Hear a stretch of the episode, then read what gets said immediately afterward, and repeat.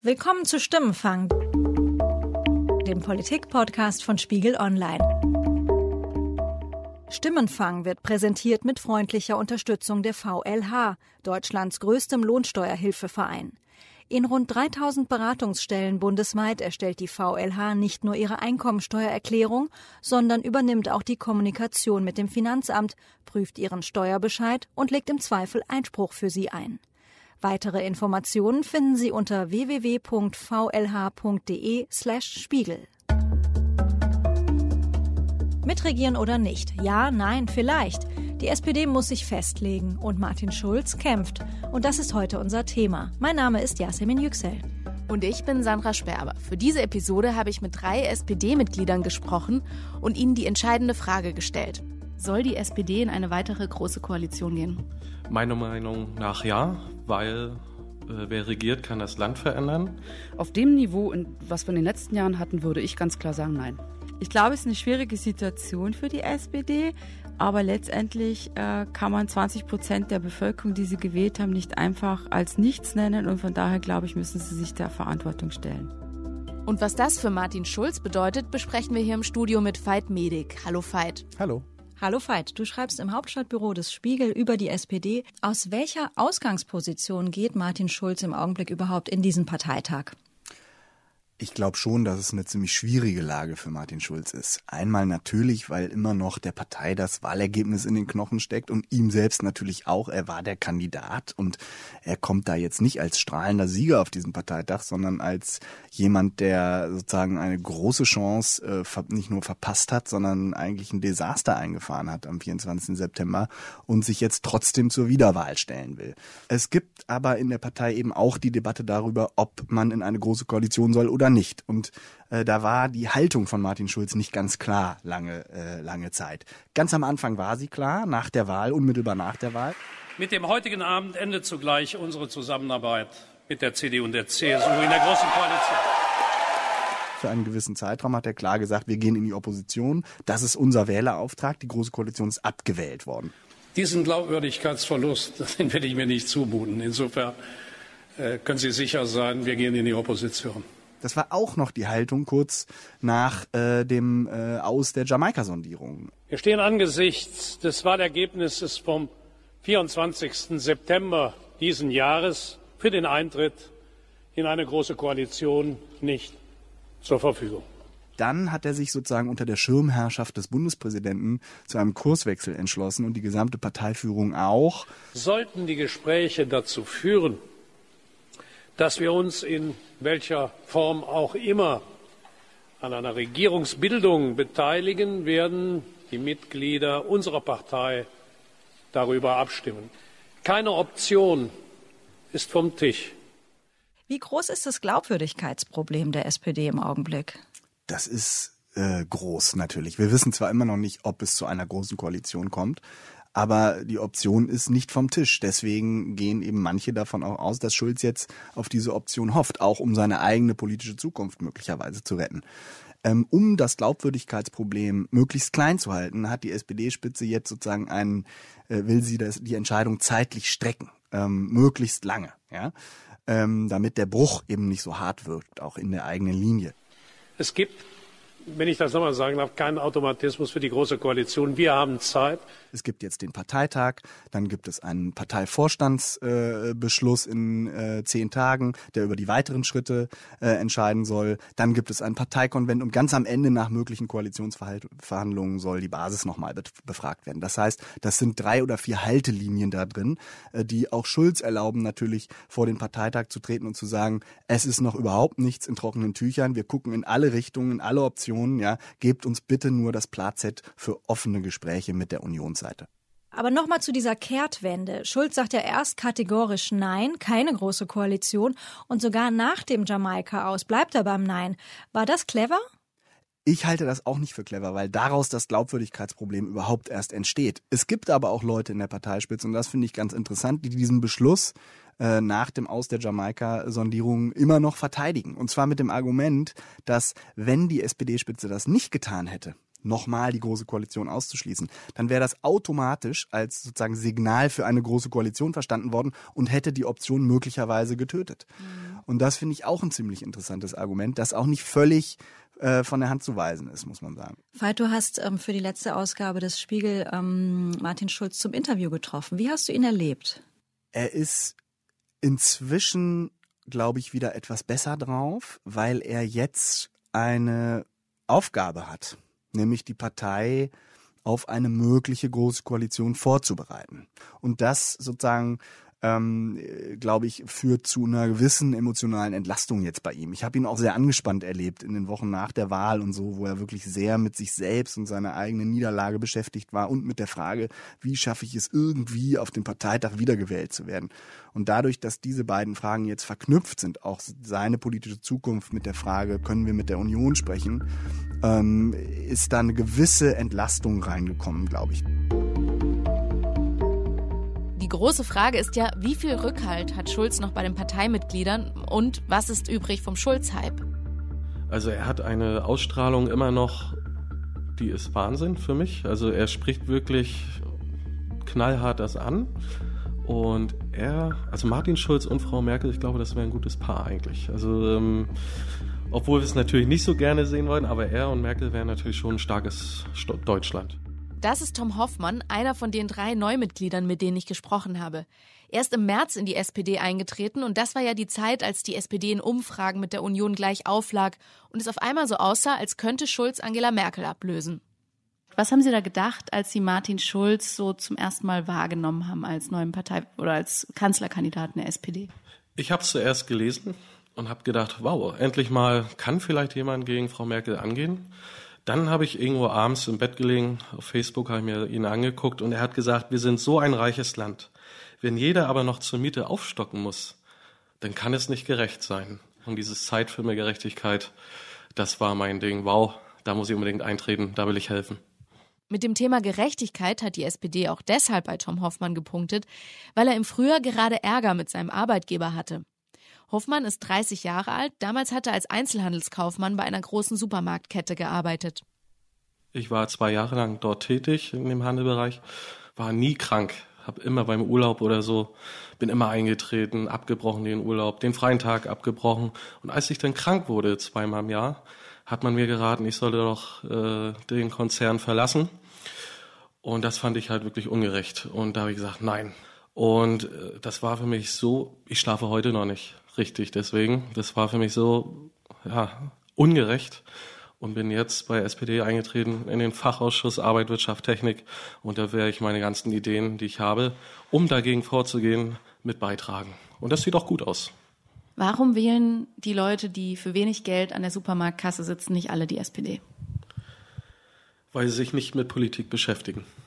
Als ich die auch angesprochen hatte, die Kassiererin, die sagte, ja, weil wir können, die ändern doch sowieso nichts. Und ich als Neumitglied kann wirklich sagen, oh doch, oh doch, täuscht euch nicht, was ihr alles ändern könnt. Wenn mal das Volk zusammenhalten würde oder die Kassierer allgemein, wenn die alle in eine Gewerkschaft eintreten würden, sie würden streiken, was meinen sie, was sie da erreichen könnten? Und das muss man denen nochmal ganz klar machen. Den Job im Supermarkt hat er verloren. Dafür hatte ich das Gefühl, ist er jetzt umso engagierter, wenn es um Parteiarbeit geht und um die Neuausrichtung der SPD. Ich habe die neuen Mitglieder erlebt die wollen, dass wir wieder eine Arbeitnehmerpartei sind. Und das hat auch Andrea Nahles gerade gesagt. Also ich kann Ihnen da wirklich nur versichern, die Partei und die neuen Mitglieder, die werden schön Dampf machen, dass wir da wieder hinkommen. Das also glauben Sie, es geht nach links? Es wird mehr nach links rücken, glaube ich schon. Inwiefern fühlen Sie sich da als Neumitglied ernst genommen? Haben Sie das Gefühl, Sie können da mitmischen? Ja, das denke ich schon. Also wir hatten ja schon eine Neumitgliederversammlung im Willy Brandt-Haus. Danach hatten wir die SPD-Erneuerung mit Martin Schulz. Da saßen dann in Berlin rund 700 Genossen zusammen und haben in Gruppenarbeit Verbesserungsvorschläge für die Partei auf Papptafeln geschrieben. Wie werden wir als Partei besser? Was müssen wir verändern? Und dazu ist Martin Schulz an jeden Tisch gekommen und hat gefragt, was können wir machen. Ich natürlich habe mit meiner Situation, äh, mit dem Handel, äh, ihm das nochmal erklärt, was wir verbessern müssen. Und er hat sehr zugehört und es war ein zehnminütiges Gespräch mit ihm. Was haben Sie ihm da erzählt? Ich habe Ihnen erzählt, äh, Herr Schulz, ich muss Ihnen einiges sagen. Wir brauchen für den Handel eine Tarifbindung. Wir müssen die Gewerkschaft stärken.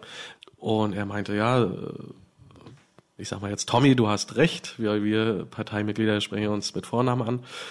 Und er wird das mit einbeziehen.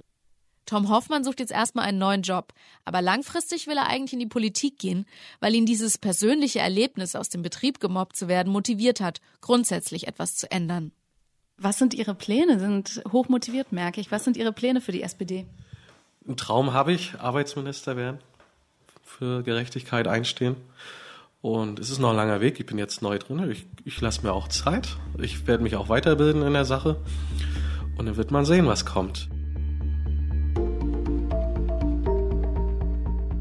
Veit Martin Schulz stellt sich auf dem Parteitag ja auch zur Wiederwahl. Wie groß ist eigentlich seine Machtbasis überhaupt noch? Oder anders gefragt, wie allein ist er in der Partei? Er ist umstritten in der Parteispitze. Ähm, das hat auch ein bisschen natürlich mit seinem Politikverständnis zu tun. Er kommt eigentlich aus Brüssel, hat 22 Jahre, ist er da sozialisiert worden in der Europapolitik. Die funktioniert auch anders ein bisschen als sozusagen die Bundespolitik und sozusagen das Theater hier auch in Berlin, ja, wo, wo es sehr um Perfektion auch geht und ähm, sozusagen die, das Verständnis von Machtpolitik, ja, und auch den parteipolitischen ähm, Tendenzen und so. Ähm, andererseits glaube ich, dass er schon bei der Basis immer noch äh, großen Rückhalt hat. Ich war selbst bei, bei einigen Veranstaltungen in den letzten Wochen und da gab es nie eine Diskussion über die Zukunft von Martin Schulz. Das ist sozusagen seine Lebensversicherung, dass er die, den Rückhalt der einfachen äh, Mitglieder noch hat. Möglicherweise auch, weil sie ihn nicht ganz so aus der Nähe sehen, natürlich, ja, wie hier manche Beobachter, ja. Vielleicht ist es denen aber auch einfach nicht ganz so wichtig, ja, wie er in Berlin agiert, sondern er wirkt da irgendwie immer noch auch als Person und als, als politische Figur, die nicht ganz so eine Maschine ist wie vielleicht andere in der, in der Parteiführung. Das finde ich spannend. Du nennst es Lebensversicherung. Und wenn wir so auf die Führungsriege dann doch schauen, wenn da jemand wäre, ähm, der einen Putsch vorbereiten würde, wer könnte das am ehesten sein? Ich glaube nicht, dass es einen Putsch geben wird. Ähm damit hat die Partei ihre Erfahrungen gemacht und sehr schlechte Erfahrungen gemacht. Ich glaube aber, dass wenn es zum Beispiel auf Neuwahlen rausliefe, ähm, es eine Übereinkunft in der SPD gäbe, ähm, dass Schulz nicht nochmal Kanzlerkandidat werden könnte. Ich glaube, dann gäbe es unterschiedliche Leute, die sich das vorstellen könnten, äh, eine Kandidatur zu übernehmen oder den Parteivorsitz. Ich glaube, er müsste auch in einer Hand liegen. Einer ist zum Beispiel Olaf Scholz, der äh, äh, regierende Bürgermeister in Hamburg. Eine andere ist Manuela Schwesig, die ähm, Regierungschefin in Mecklenburg-Vorpommern. Beide haben auch ihre Probleme. Scholz ist nicht sehr beliebt an der Basis, gilt ja immer noch als Technokrat mhm. und als sozusagen emotional nicht so richtig vermittelbar. Und das spürt er auch regelmäßig auf Parteitagen, wo er schlechte Ergebnisse einfährt. Das hat sich, glaube ich, nicht so sehr geändert. Es gibt auch eine ganz andere Geschichte von Olaf Scholz. Ich habe mit einer Frau gesprochen, die nach einem Treffen mit ihm in die SPD eingetreten ist. Er hat sehr persönlich mit mir gesprochen es war fast ein freundschaftliches Gespräch. Er hat sehr aus dem Nähkästchen geplaudert von seiner Familie, Erfahrung im Freundeskreis. Und da haben wir sehr intensiv drüber gesprochen. Ich fühlte mich einfach tatsächlich von ihm erkannt, angenommen, aufgenommen und ja, freundschaftlich behandelt. Das hat mich umgehauen. Das kannte ich von anderen Politikern nicht. Katja Lorenz hat Olaf Scholz in einer Talkshow kennengelernt. Sie ist alleinerziehende Mutter von drei Kindern und außerdem ist sie auf Wohnungssuche. Also es war so, dass ich äh, im Sommer eine Mieterhöhung für meine Wohnung bekommen habe, daraufhin angefangen habe, eine Wohnung für mich und die Kinder zu suchen, die wir uns leisten können, nicht wie nach der Mieterhöhung nicht mehr leisten können. Darauf wurde Anne Will und ihre Redaktion aufmerksam und lud uns in die Sendung ein, also mich in die Sendung ein. Da saß unter anderem Olaf Scholz, es saß der Herr Laschet aus Köln und äh, Sarah Wagenknecht mit in der Sendung. In der Sendung selbst hat sich Herr Laschet sehr intensiv mit mir befasst. Äh, nach der Sendung allerdings hat sich Olaf Scholz tatsächlich zu mir an den Tisch gestellt und 20 Minuten mit mir geredet, tatsächliche Lösungen angeboten, mir den Tipp gegeben, hier auch mal in die Ansprechbar zu gehen und mit dem Abgeordneten des Kiezes zu reden, was ich dann auch getan habe. Die haben sich so dermaßen um mich gekümmert, so sehr reingehangen, mir zu helfen, als Beispiel für eine Alleinerziehende. Das hat mich völlig überzeugt. Die Ansprechbar, von der Frau Lorenz da redet, ist so eine Art Stadtteiltreff der SPD in Berlin-Oberschöneweide. Als wir uns da am Dienstagnachmittag zum Interview getroffen haben, waren auch Nicht-SPDler zu Besuch. Ich habe da die gut vor Schulz gezogen, wo er sagt Martin Schulz und sein Hin und Her um die Große Koalition war natürlich sofort ein Thema. Er hat ja nicht rum, sondern die Situation hat sich geändert. Wir haben ja. gerade keine äh, Regierungsbildung. Es, ja, muss aber eine Regierungsbildung, ja. es muss aber eine Regierungsbildung her. Es muss aber erstmal alles ausgelotet werden, bevor Neuwahlen angesetzt werden. Da hat man schnell gemerkt, wie unbeliebt die Große Koalition an der Basis ist. Was glauben Sie, was passiert mit der SPD, wenn sie jetzt wieder mitregiert, wieder unter Angela Merkel regiert? Ich glaube, das wird nicht passieren. Entweder wird es ein Gleichauf sein oder es wird nicht passieren. Mit Gleichauf meinen Sie starker Partner in der Großen Koalition? Genau, das meine ich. Starker Partner. Drunter wird es nicht funktionieren können. Einfach nur ein Weiter so fände Katja Lorenz fatal. Nicht nur für die Partei, sondern auch für Leute wie Sie, die ständig aufs Geld schauen müssen. Frau Lorenz hat einen Teilzeitjob, arbeitet nebenbei als Selbstständige, aber ohne Unterstützung vom Amt kommen sie und ihre drei Kinder nicht über die Runden. Was tut die Politik in Deutschland für Sie? Fühlen Sie sich da gut aufgehoben bislang? Also ich bin seit sieben Jahren alleinerziehende Mutter von drei kleinen Kindern und fühle mich eigentlich nicht besonders gut angenommen und aufgehoben. Ich finde, es gibt viele, viele Stolpersteine. Ich bin für alles alleine verantwortlich. Und ich habe nicht das Gefühl, dass alleinerziehende Männer, Frauen in diesem Land genug Unterstützung bekommen. Nein, auf keinen Fall. Sie sind eigentlich ja die klassische SPD-Wählerin oder klassisches SPD-Klientel, alleinerziehende Mutter. Davon sprechen die Politiker auch in Talkshows so, so oft. Warum gibt es nicht mehr Leute wie Sie, die die SPD wählen, sondern am Ende waren es ja dann doch nur 20,5 Prozent? Was fehlt da? Äh, Transparenz fehlt. Es fehlt das Wissen. Also ich muss ganz ehrlich sagen, ich habe auch vorher tatsächlich die SPD nur spontan gewählt weil sie für mich nicht transparent genug waren. Es kam nicht genug bei mir an. Welche Politik wünschen Sie sich von der SPD? Eigentlich, eigentlich die, auf die wir von Anfang an, also von seit der Gründung gebaut haben, die absolut sozialpolitische, alles, was sozusagen die Arbeitnehmer äh, schützt, sichert, ähm, Familien fördert, das muss absolut im Fokus stehen und das sollte die Politik sein, die die SPD auch nach der Erneuerung wieder voll anstrebt. Macht sie das zurzeit genug? Nein, im Moment habe ich nicht den Eindruck, dass sie das genug macht, aber hat allerdings auch wenig Möglichkeiten, was zu tun. Veit, ich erinnere mich, kurz nach der Wahl hat Schulz definitiv und häufig gesprochen von, ähm, wir brauchen Zeit für Erneuerung, Fehleranalyse, schauen, was da schiefgelaufen ist, ähm, nächstes Mal besser machen.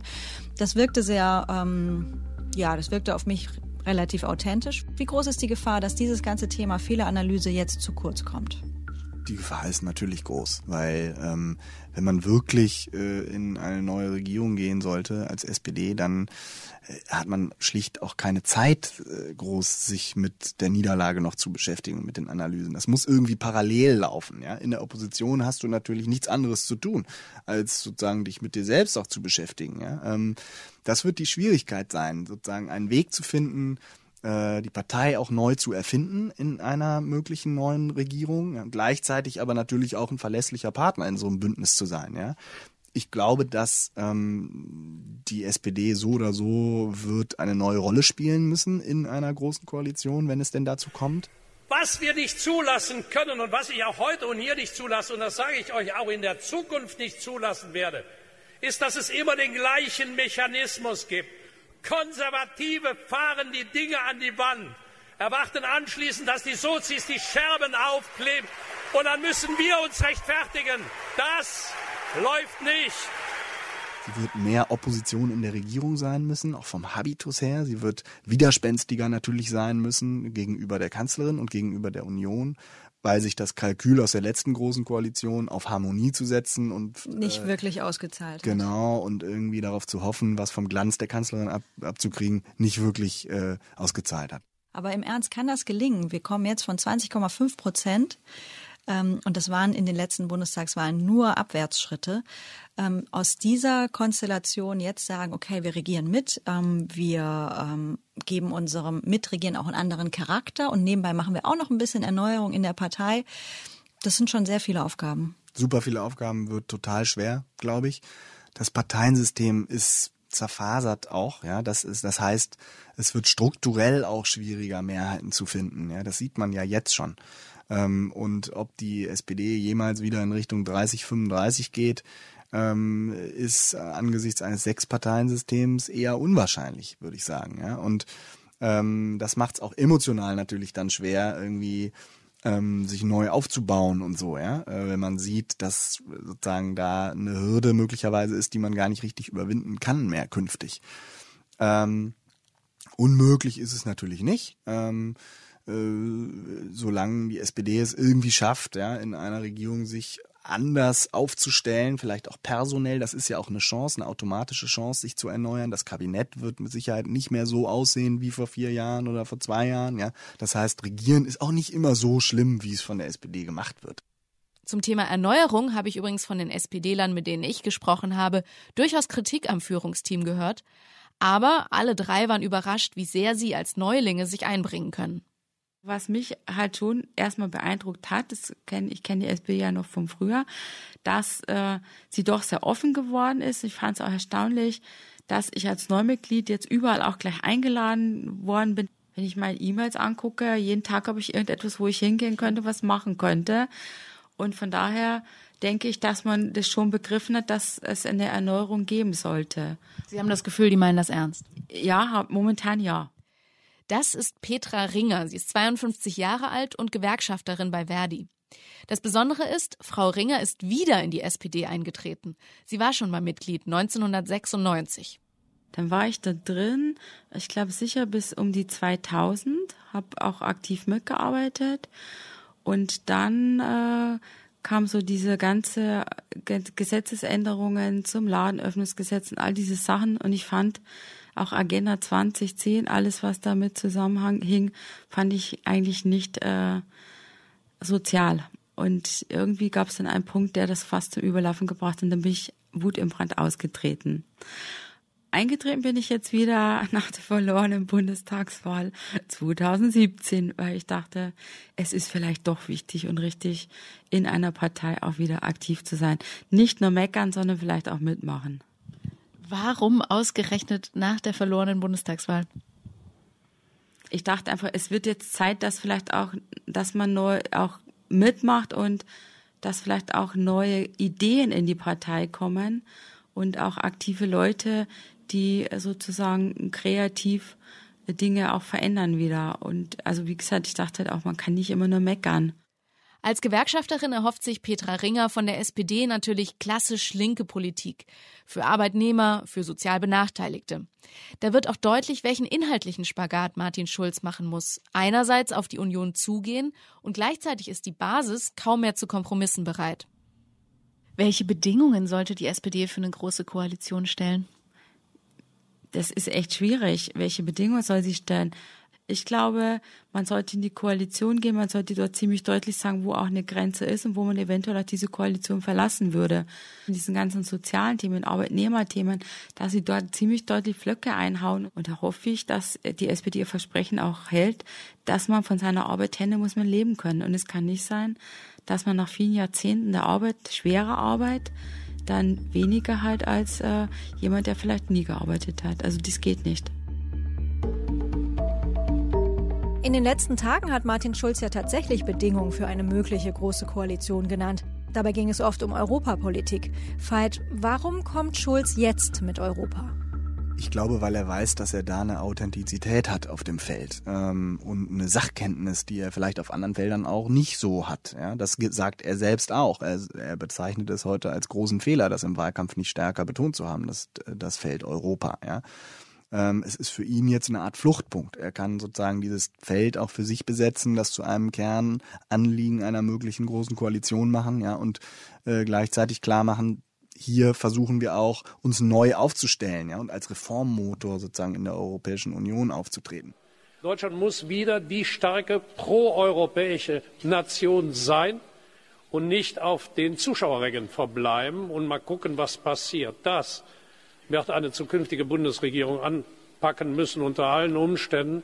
Ohne das wird es ganz sicher äh, keine wie auch immer geartete Unterstützung der SPD für eine zukünftige Bundesregierung geben. Das ist aber auch ein schwieriges Thema, Europa, auch für die SPD-Mitgliedschaft. Ich bin mir nicht sicher, ob sozusagen die Mehrheit der Sozialdemokraten eigentlich mehr Europa will. Das ist auch noch ein relativ abstraktes Modell. Und Ich glaube, dass das auch mit Angst natürlich besetzt ist und mit Ängsten, ja. Ähm, und äh, das muss die SPD natürlich auch versuchen aufzunehmen. Ja, sie sollte jetzt da nicht den Rechtspopulisten hinterherlaufen, glaube ich. Aber Europa ist ein sehr, ist eine sehr ambivalente Angelegenheit, wenn es darum geht, ähm, äh, auch äh, eine Emotionalität und eine Ansprache für die eigenen Mitglieder zu finden. Ja, das ist, das sehen, glaube ich, auch bei den Sozialdemokraten viele sehr mit sehr unterschiedlichen Brillen. Das war auch interessant. Die Neumitglieder, mit denen ich gesprochen habe, ganz klassische Kernklientel, Einzelhandelskaufmann, Gewerkschafterin, alleinerziehende Mutter, die folgen Schulz da beim Thema Europa, aber wichtig waren für die eigentlich andere Themen. Also Mindestlohn erhöhen, Tarifbindung. Also das ist, glaube ich, für so Kernklientel nicht unbedingt so ein Herzensanliegen. Genau, das glaube ich auch, zumal es eben immer noch relativ abstrakt ist. Wenn sich keiner so richtig drunter vorstellen kann, was heißt das eigentlich für mich persönlich, mehr Europa, dann äh, halte ich es vielleicht lieber mit einer Erhöhung des Mindestlohns, weil davon sehe ich, was ich habe oder meine Familie oder wer auch immer davon betroffen sein könnte. Ne? Mhm. Trotzdem muss die SPD natürlich auch aufpassen, nicht zu so einem Betriebsrat der Nation zu werden und sich nur noch um arbeitsmarktpolitische Angelegenheiten zu kümmern. Das haben die irgendwie ordentlich gemacht, ja. Äh, aber wenn die SPD Volkspartei sein will, dann muss sie auch irgendwie die Aufsteiger natürlich stärker in den Blick nehmen, eher eine Chancenpartei werden, ja, und eine internationale Perspektive natürlich einnehmen. Das ist völlig klar. Wir werden in den nächsten Wochen erleben, ob die SPD frei nach Müntefering sagt, Opposition ist Mist oder Regieren ist Mist. Ich bin sehr gespannt. Veit, für heute vielen, vielen Dank für deine Einschätzung. Danke. Das war Stimmenfang, der Politik-Podcast von Spiegel Online. Jasmin und ich freuen uns auf Ihr Feedback zu dieser Episode. Dafür haben wir jetzt auch eine Mailbox. Sie können uns Ideen oder Anregungen gerne unter der Nummer 040 für Hamburg 380 80 400 hinterlassen. Nochmal 040 380 80 400. Sie können uns auch eine Sprachnachricht oder E-Mail an stimmenfang.spiegel.de schicken. Und wie immer freuen wir uns, wenn Sie uns eine Bewertung auf iTunes schreiben. Diese Folge wurde produziert von Jasmin Yüksel und mir, Sandra Sperber. Wir wurden unterstützt von Ruth Lampen, Charlotte Meyer-Hamme, Thorsten Reitzek und Matthias Streitz. Die Stimmenfangmusik kommt von Davide Russo.